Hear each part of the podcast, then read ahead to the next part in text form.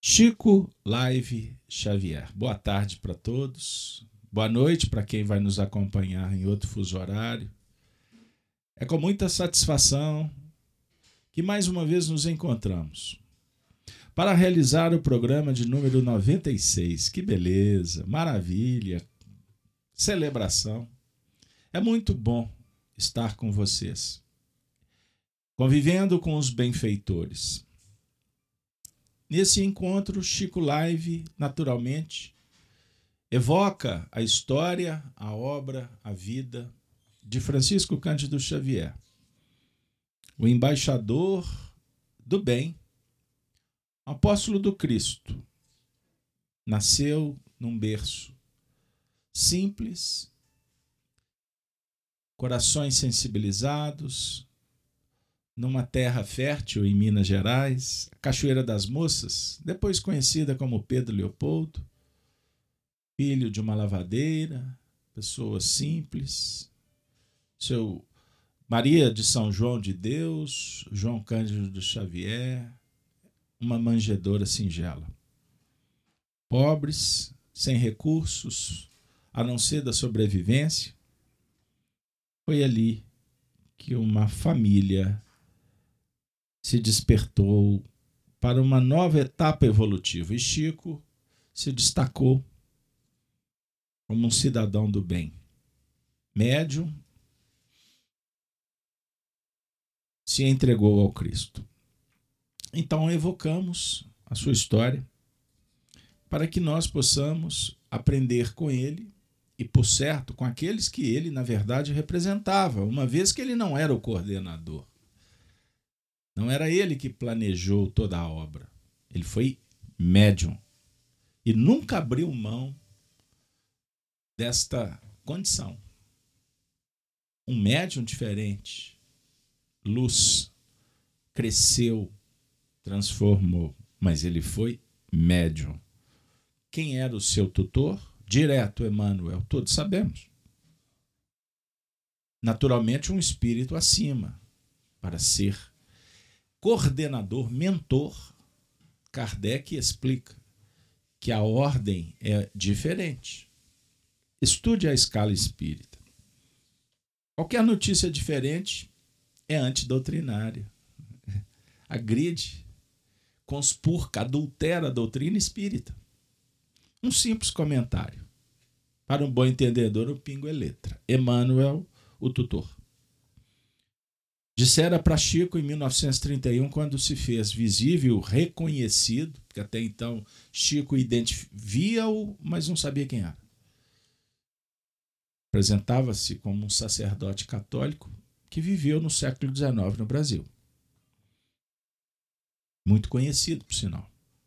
Um dia nós vamos contar quem foi.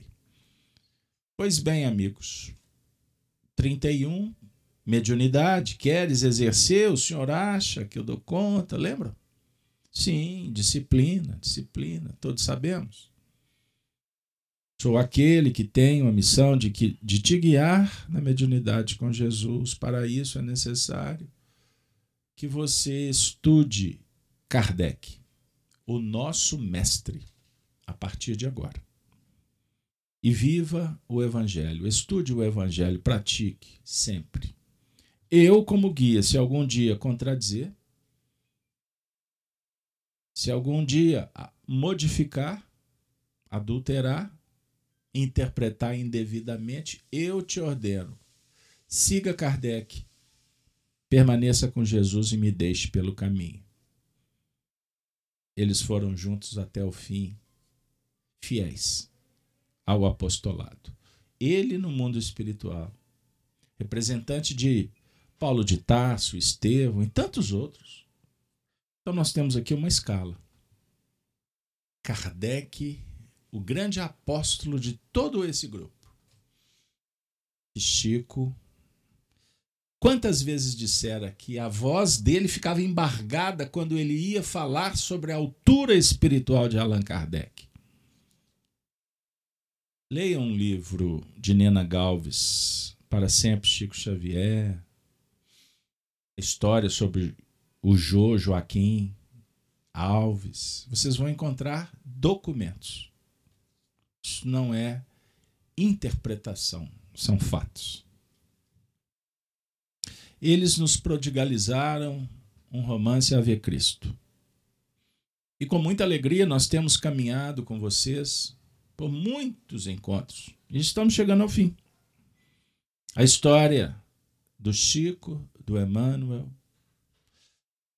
Lívia, a filha de um afinador de instrumento, ex um escravo liberto. Basílio, Emmanuel. Emmanuel e Chico. Basílio e Lívia. Tassiano Varro. Quinto Varro. Tassiano Varro Arnaldo. Quinto Varro ficou conhecido na nossa história no Brasil como Frei São Pedro de Alcântara. Primeiro patrono espiritual do Brasil na concepção dos Braganças, os nossos imperadores. Olha aí que legal. Sabia disso? Pois é. Ele viveu nesse período do romance como Quinto Varro. Bezerra de Menezes, Apio Corvino. Então nós vamos encontrar personagens que compuseram o cenário do espiritismo no Brasil, no mundo espiritual, entre os encarnados, famílias. Tassiano, Arnaldo Rocha. Blandina, sua filha, à beira da morte, como veremos. Meimei. Irma de Castro Rocha. Hoje falamos dos dois, acenam, ou assistam, melhor dizendo, me perdoe, o programa Gênesis no Lar, Evangelho no Coração, com o tema Meimei, falando do amor. Vale a pena, se você gosta de histórias. Histórias romanceadas, advindas do mundo espiritual. Desculpem, voltei. Não sei se para ficar mas para revelar mais um episódio dessa história inesquecível. E trata de Meimei, Tassiano e Quinto Varro, agora reencarnado como Quinto Celso. Como estava o painel? Ah, você se recorda do último encontro? Fortes emoções. Lívia desencarnando, entrega o seu filho adotivo, entre aspas, Quinto Celso, que na verdade ela cega acabou ocupando o papel de mãe, o encargo bendito, pois ela foi acolhida pela mãe que estava à beira da morte, o filho que cantava na praça, pedindo moedas, e ela cega, sem saber para onde ir. Estão lembrados do, da história? Pois bem. Então, a mãe do garoto veio a óbito. Ela passa a exercer um papel junto com aquela criança maternalmente, embora cega, sem muitas condições de operar, mas ela também veio depois a desencarnar. Entre os entes queridos, Tassiano, Lívia, ou melhor, Blandina, e o seu querido agora filho espiritual Quinto Celso. Que na verdade é o Quinto Varro, o pai do próprio Tassiano ali presente, que tinha desencarnado. Logo no início do livro, nós vamos nos deparar com esse episódio. Quinto Varro e Tassiano reencarnando, Quinto Varro pedindo ao mundo espiritual para auxiliar, e foi concedido para ele 100 anos duas encarnações ali naquele processo. Mas o tempo caminhou, esse garoto cresceu, passaram-se dois anos, e Blandina cada vez mais se encaminhando para a desencarnação.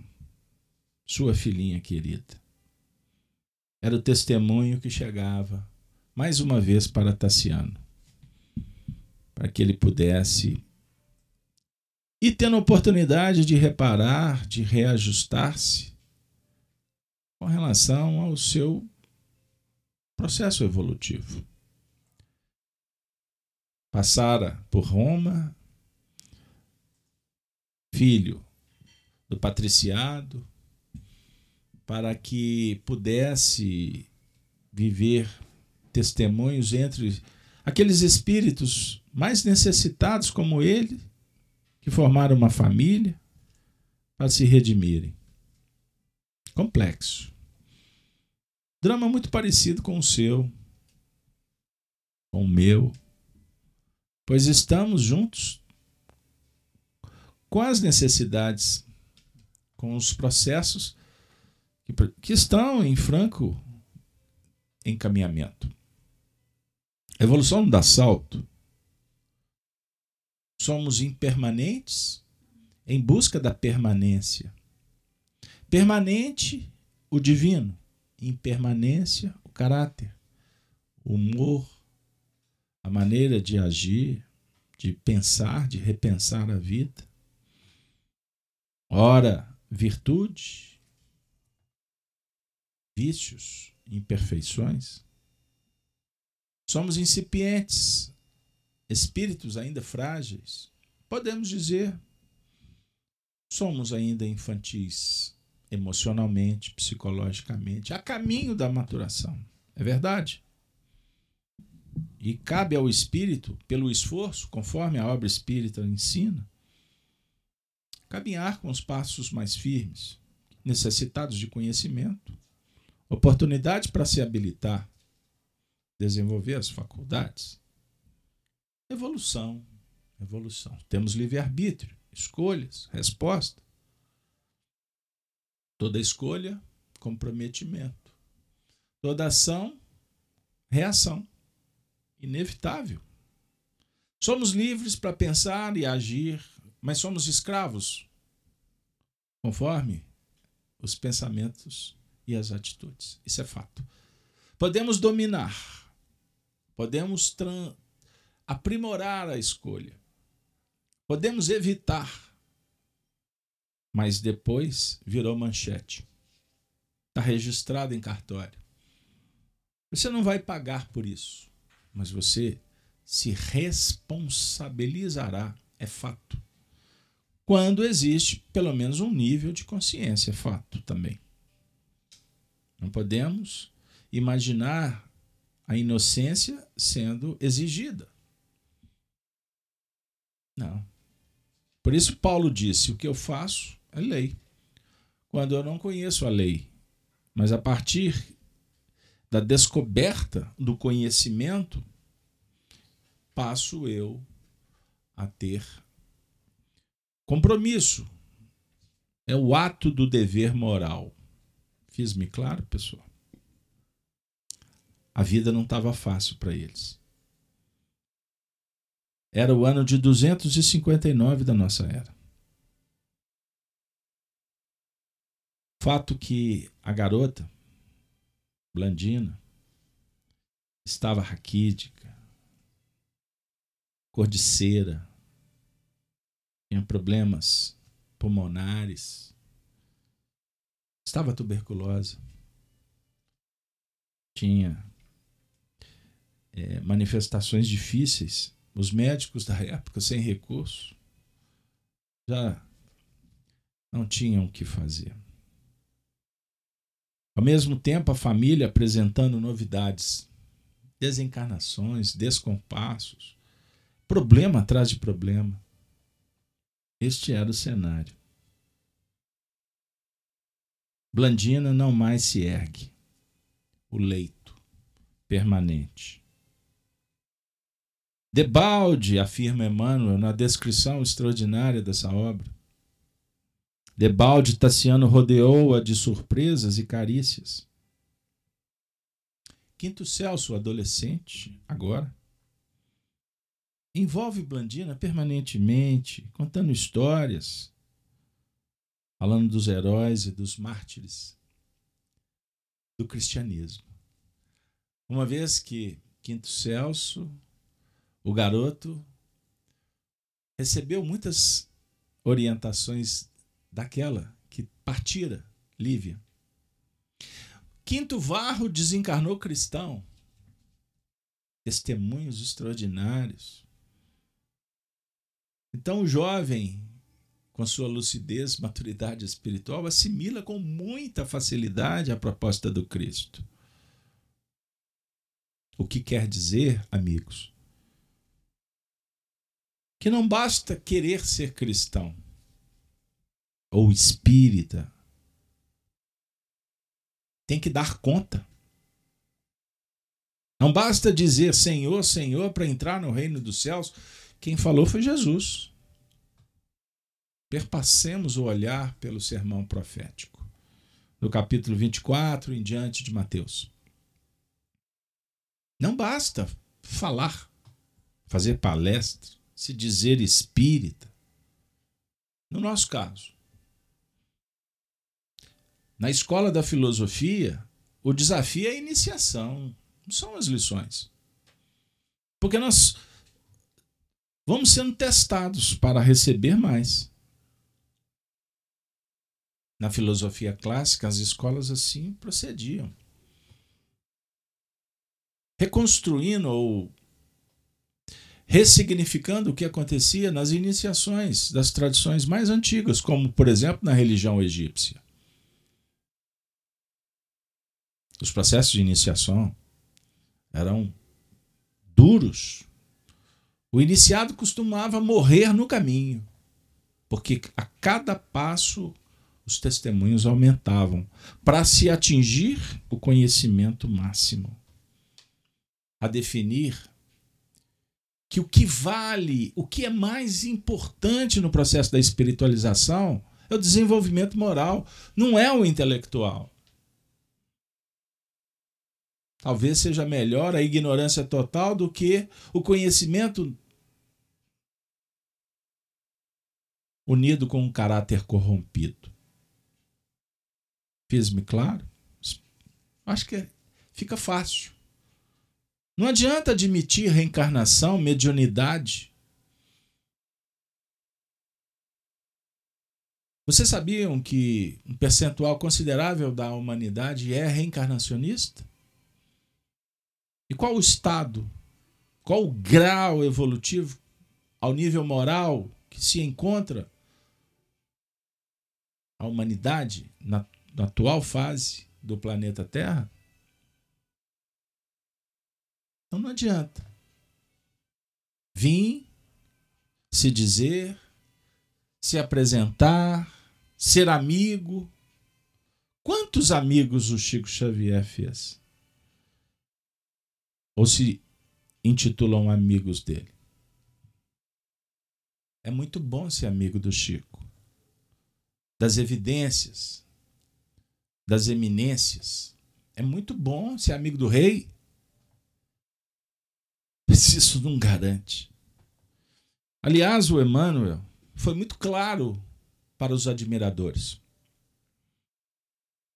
Uma coisa é a gente ter afinidade, respeito e gratidão pelos bens distribuídos por mãos dadivosas, como Chico fez durante toda a sua vida. Mas a outra coisa é você parar a sua evolução para ficar enamorado dos feitos dele ou de outros. Porque você vai descolar, você vai tirar a atenção do que tu tem que fazer. E se ele toca o teu coração, significa que existe uma manifestação extraordinária, divina em ti. A flor está desabrochando. Mas você precisa de cuidar dela. Você precisa de fazer a sua obra. O Emmanuel, repito, como mentor espiritual de Chico, disse para ele o tempo todo sobre a responsabilidade que a tarefa exigia. A definir que os nossos mentores espirituais não passam a mão na nossa cabeça. Eles são firmes, amorosos, bondosos, misericordiosos, mas são cirúrgicos compreender.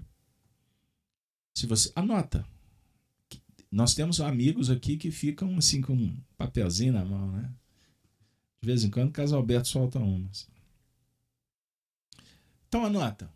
A última lição do livro Caminho, Verdade e Vida? Sim, Caminho, Verdade e Vida. Passamos nossa luz. Ele diz: brilha a vossa luz. É muito bom a luz do outro. Mas chega um tempo em que os luzeiros do caminho são retirados e a gente vai ter que ficar com a própria luz. Faça a tua luz, disse Jesus. Brilha a tua luz. Doente, a doente renunciou a toda espécie de alimentação e mais se assemelhava, junginda ao leito alvo, a um anjo esculturado em marfim, unicamente animado pelos olhos escuros. Os olhos escuros, os olhos negros. Meimei. Eu escolhi essa imagem porque chegou para mim, ela jovem, mas procurem os retratos de Meimei com os olhos negros. Foi à toa que Emmanuel colocou esse registro no livro. Para o bom entendedor, pingo é letra. Os olhos. Vou abrir rapidinho. Espelho da alma. Os olhos refletem. Sim. Refletem, sim. A questão é ter olhos de ver para interpretar o brilho dos olhos.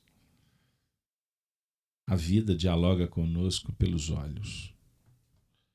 Os olhos demonstram o coração, o caráter.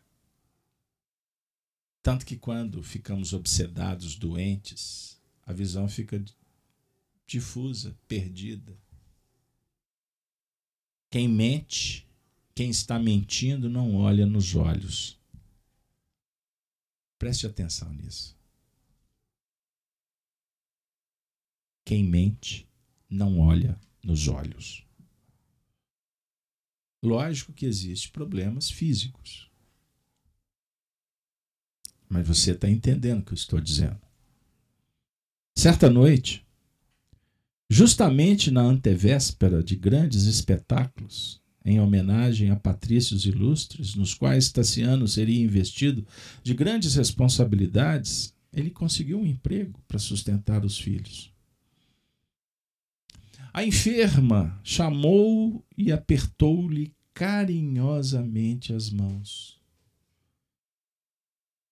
Permutaram inesquecível olhar, em que exprimiam toda a imensa dor que lhes estrangulava o espírito, adivinhando, adivinhando próximo a Deus. Minha amiga, meu amigo, Prepare o lenço. Pai, pai, disse ela, melancólica. Agora não me demorarei a reunir-me aos nossos. Tassiano procurou em vão represar as lágrimas que lhe inundavam os olhos. Peço licença para vocês, antes de continuar a descrição. Quem conhece a vida de Arnaldo Rocha e Meimei, leram biografias, escutaram Arnaldo narrando.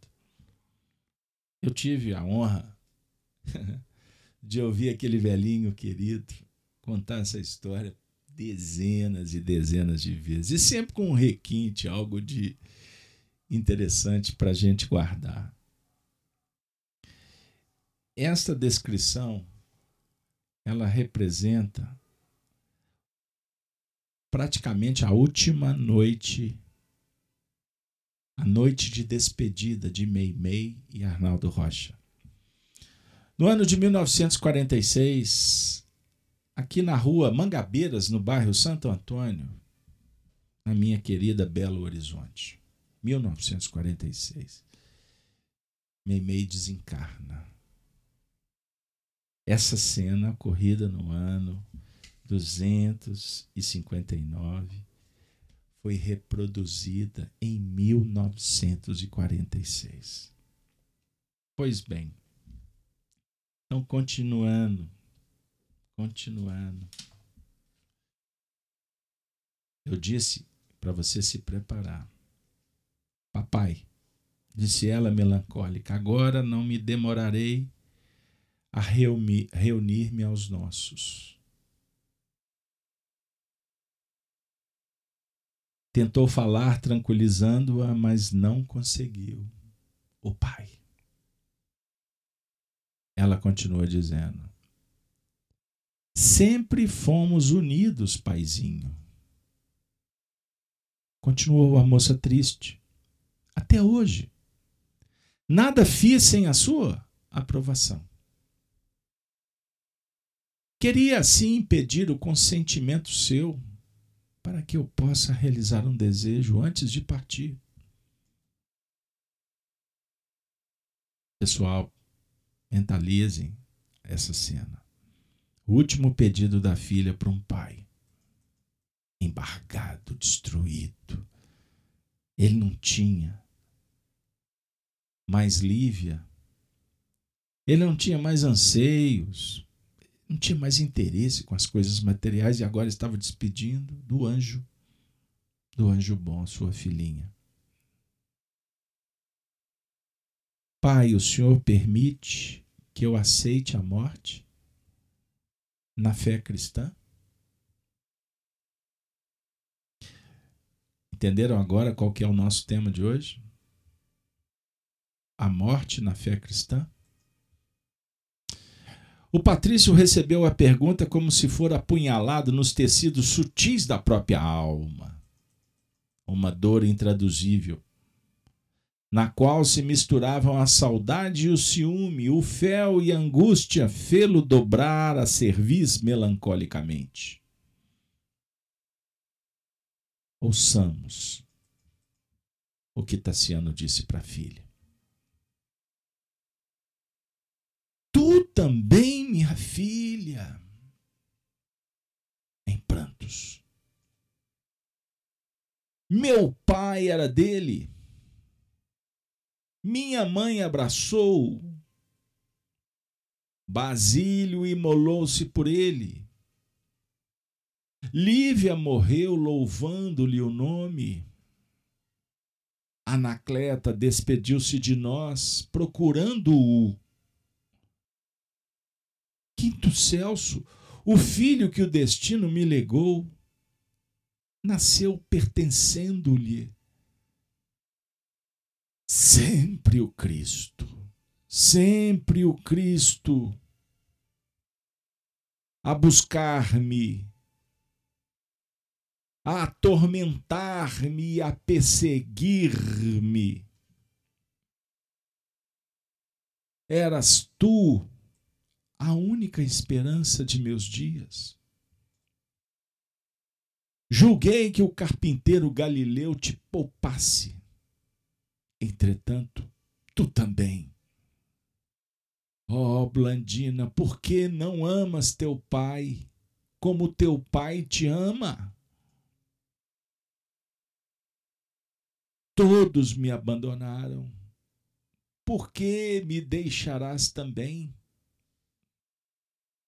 Estou atribulado, vencido e sozinho. Estou atribulado, vencido e sozinho. Se vocês me permitem, nós fazíamos um programa intitulado Amor e Sabedoria de Emmanuel, aqui na Rede Amigo Espírita. Nós estamos reeditando. Parte desse acervo foi feito em áudio. E nós estamos é, republicando agora no YouTube, aos domingos, no canal Gênesis. Em breve vamos chegar quando começamos a gravar, obviamente, precariamente. Somos amadores, demos uma melhoradinha, mas os vídeos eram realmente cheios de deficiências. Mas nós estamos trazendo de volta. E eu estou observando uma das minhas edições do Ave Cristo, que nós fizemos esse estudo reportamos essa página no dia 15 de março do ano de 2016. Temos aqui os rascunhos, as anotações, e na época, quando passamos por essa frase, por que me deixas também? Estou atribulado, vencido e sozinho.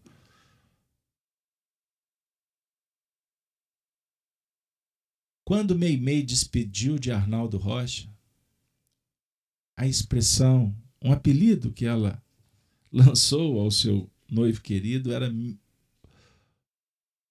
que jamais deixaria ele sozinho. Então ela tratava-o como o meu sozinho. Vocês possivelmente não sabem que Meimei dialogou com Arnaldo Rocha através de cartas que nós vamos reproduzir aqui nesse programa Chico Laio Xavier em breve. As cartas de Meimei para Arnaldo. Hoje eu só fiz um ensaio no Evangelho da Manhã. Cartas de amor vinda do mundo espiritual. Uma beleza, a continuidade da vida para quem tem fé. Pois para o amor não tem distância, nem o túmulo nem o túmulo. Sim, Maria do Carmo Guimarães, que pergunta no chat. Por que me deixarás também? Estou atribulado, vencido e sozinho? Eu estou falando do livro Ave Cristo, é certo, Maria do Carmo? Mas vocês vão encontrar no livro Meimei, Vida e Mensagem, cartas em que Meimei trata Arnaldo como meu sozinho. Através da mediunidade de Chico, que nunca. Aliás, o Chico não conheceu Meimei encarnada. Ele não tinha convivência alguma com Arnaldo Rocha. Chico Xavier viu Arnaldo Rocha na década de 30, um garotinho de bermuda, lá na União Espírita Mineira, junto com seu irmão. E soltou uma frase para ele, Chico jovem, Arnaldo, muito mais jovem, Chico disse assim: Ah, Arnaldo, quanto tempo, que saudade. Arnaldo não entendeu nada. Muito tempo depois, eles foram começar uma amizade. E mais tempo depois, os dois se recordaram desse fato. Diga-se de passagem, não tem muita importância. Bom, para nós que estudamos, que pesquisamos e que fazemos amarrações das datas, teve uma importância muito, muito grande, por sinal. Extraordinária. Depois eu detalho. Não vem ao caso agora para mudar o, o foco. Meu sozinho. Naquele momento ele pronuncia essa frase. Sozinho. A jovem movimentou as mãos ressequidas e pálidas com dificuldade e acariciou-lhe a cabeça prematuramente encanecida, que pendia para ela em choro convulso.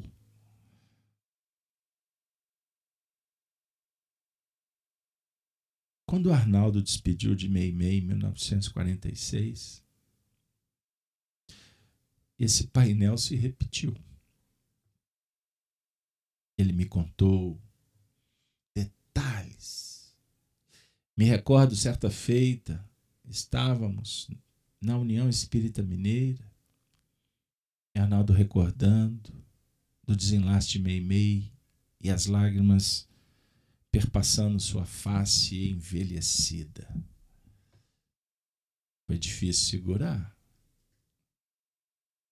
Aqui nós estamos num ano bem distante cena se reproduzindo. Por que eu estou insistindo nisso? Porque muitas coisas que estão acontecendo com você agora estão se repetindo. Um outro cenário, com as mesmas pessoas, com outras pessoas, mas você pode estar sim repetindo para ressignificar, para aproveitar. Porque talvez perdemos. Perdemos o, a oportunidade lá atrás. Por certo, ela está voltando, talvez com mais dificuldades, mas nós não podemos perder de novo o carro da história. Reflita, porque talvez você veio aqui para ouvir só esta frase. Não perca a oportunidade de novo. A jovem movimenta ou movimentou as mãos ressequidas e pálidas para tocar a cabeça do seu pai, que chorava um choro convulso. Não sofra, paizinho. Pediu resignada. Eu quero Jesus. Eu quero Jesus, mas o Senhor é tudo que eu tenho. Eu quero Jesus, mas o Senhor é tudo o que eu tenho. Amiga, amigo, me foi confiado o legado de Arnaldo Rocha pela sua filha, minha irmã do coração. Eu tenho um exemplar do Juma Bíblia, o Novo Testamento. Dos anos 50 de Arnaldo Rocha. Na capa, na contracapa, uma foto de Meimei. Do lado, uma anotação, um ditado que Chico Xavier registrou e passou para Arnaldo Rocha, Meimei dizendo: Eu amo Arnaldo Eu amo Jesus. Nós amamos o trabalho. Blandina disse isso lá atrás. Eu quero Jesus, mas o Senhor é tudo que eu tenho. Amigo, confesso que a voz fica embargada pois eu estou vendo esses painéis de novo. Como você está registrando conforme a sua possibilidade e os painéis da sua própria vida. Blandina, a menina, semi-morta, continua dizendo: Nada encontrei na vida igual ao seu carinho. Seu amor é minha riqueza. Desejo, antes de tudo, seguir-lhe os passos. Não vê que sempre rezamos juntos pela manhã a oração de Cibele ou de Cibele? Tudo será para mim segundo a sua vontade.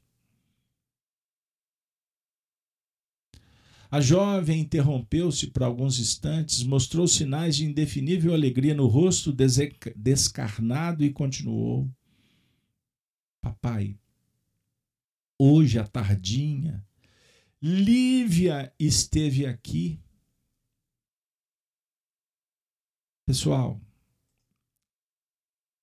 eu vou repetir para fixar.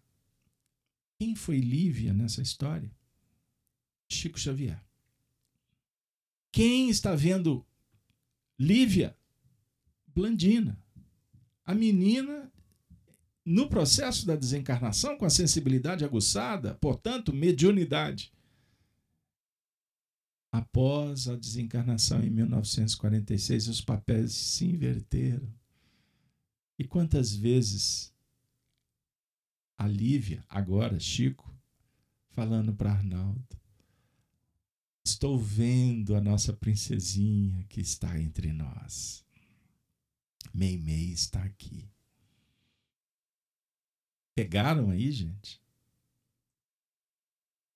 Compreender a sensibilidade do processo? Lívia, o, que tocava a harpa, retorna do mundo espiritual com a harpa na mão enorme, adornada com rosas de luz cantou para mim o hino às estrelas com a mesma voz do nosso encontro às margens do Ródano.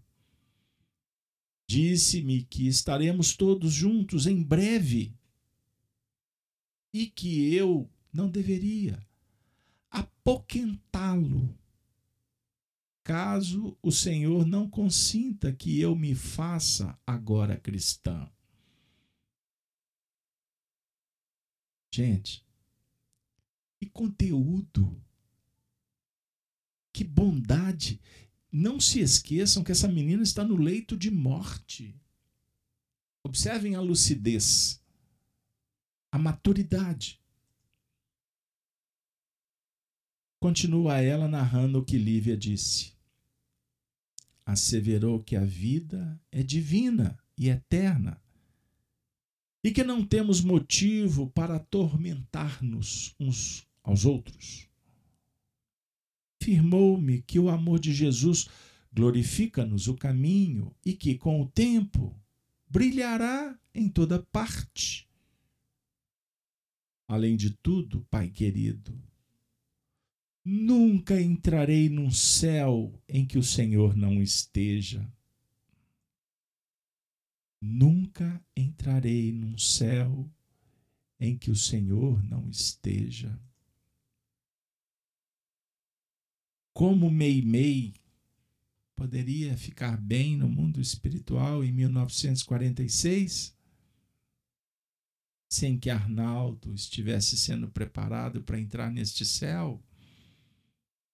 E que céu é esse o céu e o inferno, segundo o Espiritismo, livro que contém a teoria moral no seu esplendor, escrito por Allan Kardec. Observe, um livro pouco estudado no nosso meio. E agora ele foi reeditado na sua configuração original, primeira edição, publicado alguns meses atrás não percam, adquiram, estudem, dialoguem com Kardec, para que a gente possa entender o que que Meimei, Blandina estão falando. Que céu é esse? Ah, minha amiga, meu amigo, eu disse para você, prepare o lenço. E agora eu peço, beba água para não desidratar. Jesus é também o amor que espera sempre. Haverá perdão para todos. Que frase! Jesus é também o amor que espera sempre. Ele nos aguarda, minha amiga, meu amigo. E a lei do amor exora perdão para todos. Para todos. O pai, Tassiano ergueu o semblante e fitou-a contristado. E pensa consigo: teria razão para contrariar a filha querida na hora extrema? Poderia em sã consciência, impedir-lhe o acesso à fé que ele até então detestara? Por que negar a Blandina o conforto de sua aquiescência numa questão puramente espiritual? Experimentou grande remorso. Em face do desabafo que pronunciara e abraçando a doentinha, falou sincero: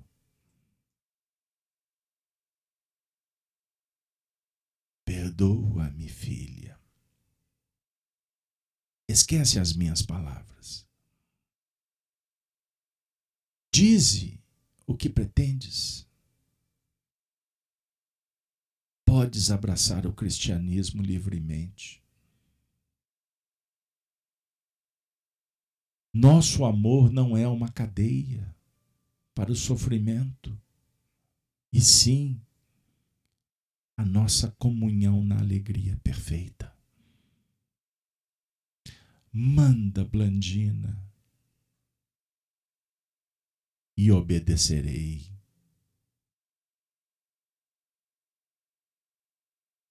Emmanuel, o escritor das estrelas, que tem a arte de tocar as nossas almas, escreve. Havia tanta lealdade quanto ternura naquelas frases que a enferma sorriu, um sorriso de enlevo e contentamento, e então rogou humilde: Papai, papai. Na igreja de São João há um velhinho de nome Enio Pudens, que eu desejaria fosse rogado pessoalmente pelo Senhor a fazer comigo uma oração.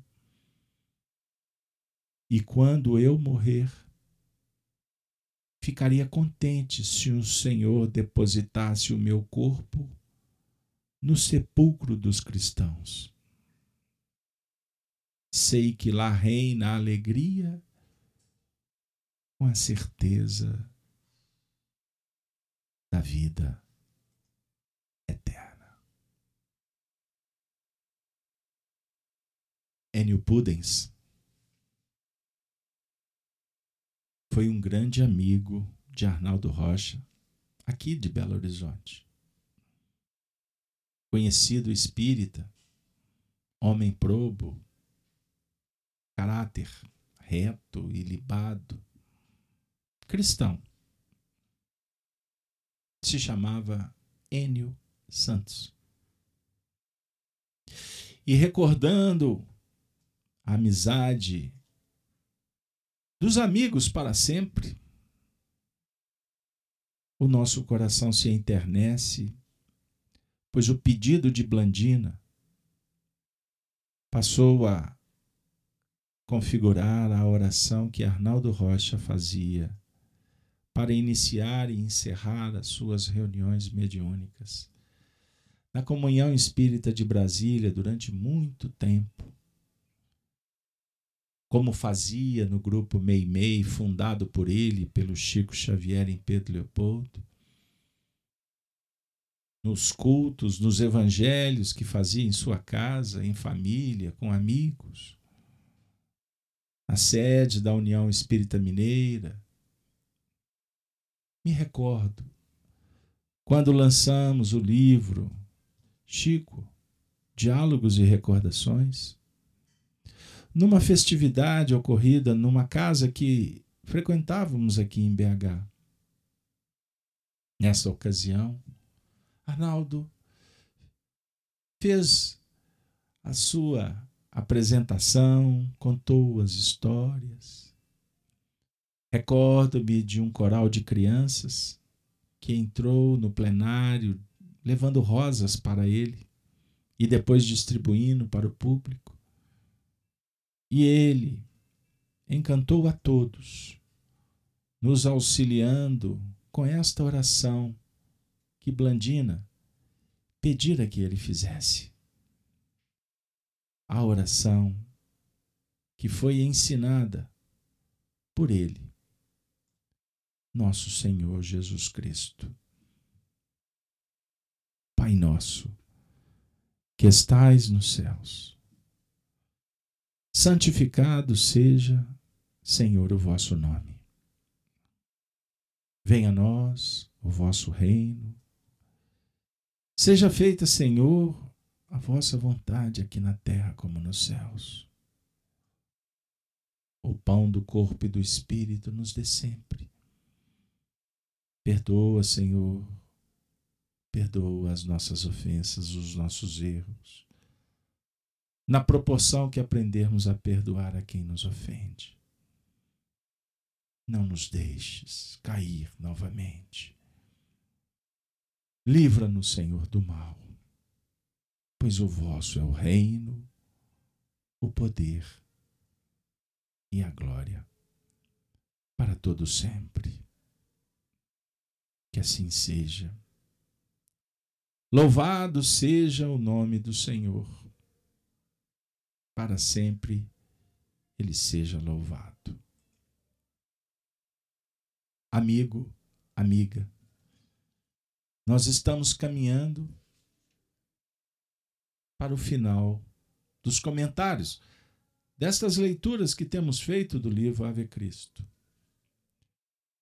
Conclamo, convido, inspiro para que você adquira a obra. Aproxime-se de Emmanuel. Sinta as vibrações desses personagens que depositaram no altar público para que todos pudessem acessar as suas histórias, com o único desejo que elas pudessem de alguma forma nos inspirar para que a gente possa reler o livro da nossa vida e escrever novas páginas sobre a inspiração de Jesus. Páginas que possam garantir um futuro melhor. Uma vida pródiga, de fraternidade, de caridade, de esperança, de fé, de amor. O mundo novo, a nova era, já está se revelando. Basta ter olhos de ver, olhar para si, valorizar as mudanças.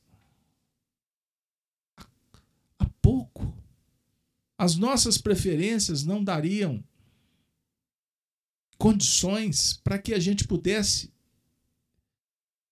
frequentar essa escola filosófica que hoje nós adentramos. O que, que significa? Que ontem fazíamos diferente e agora a proposta é outra. O ontem estava errado? Não. O ontem foi o ontem, foi assim. Então não olhe com julgamentos precipitados, condenatórios, trazendo para você culpa, medo, insegurança. Não, não é isso.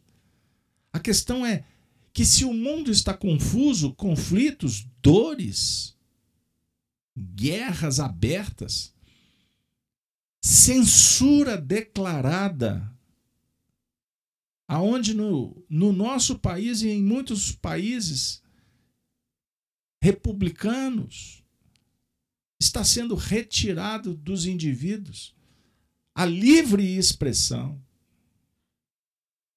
para justificar o domínio, o sistema materialista. As obsessões campeiam, a quantidade de espíritos reencarnando com necessidades psíquicas, os quadros de demência, de percepções obliteradas, isso se avoluma. E nós estamos aqui em busca de espiritualidade, para que possamos viver no mundo, não como o mundo exige, mas como Deus propõe. Sendo amigos, cristãos, verdadeiros, com testemunhos da fé, dos princípios, das crenças, sem negociar com a imperfeição, sem interesse com o politicamente correto, com passar pano para ficar não. Sabe por quê?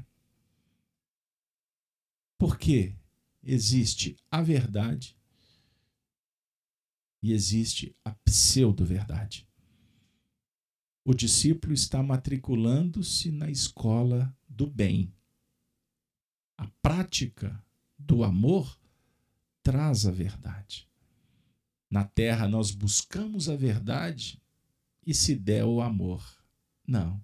As asas precisam de ser desenvolvidas em conjunto.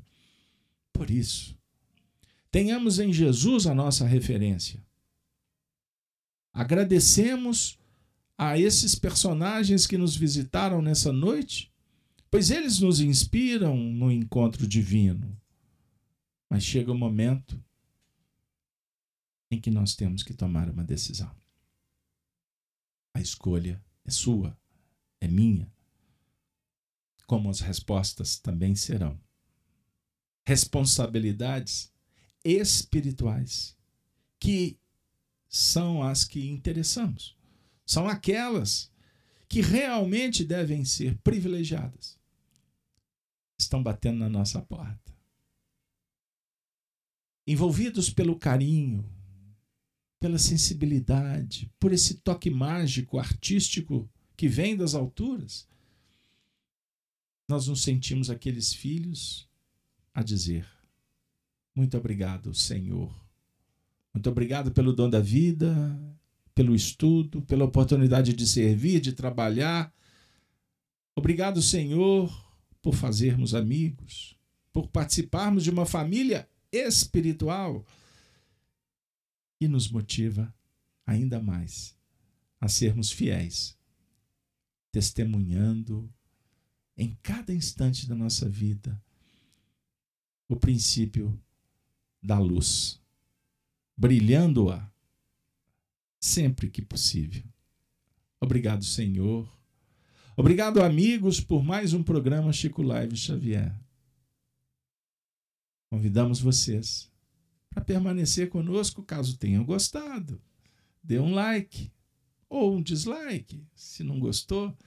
Se te fez bem, não se acanhe, envie para alguém que mora não além, mas bem perto do seu coração. Quem sabe você possa também agir como estes amigos que nos trouxeram, com tanto carinho, com tanta amizade, e agora nos sentindo todos muito bem. Muito obrigado. Nós vamos nos despedir com a saudação dos cristãos dos primeiros tempos. Ave Cristo. Ave Cristo. Ave Cristo sempre. Ave Cristo sempre.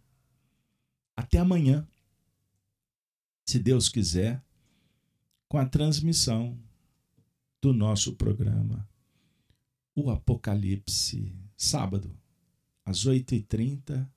Esperamos vocês na Rede Amigo Espírita e no canal Gênese.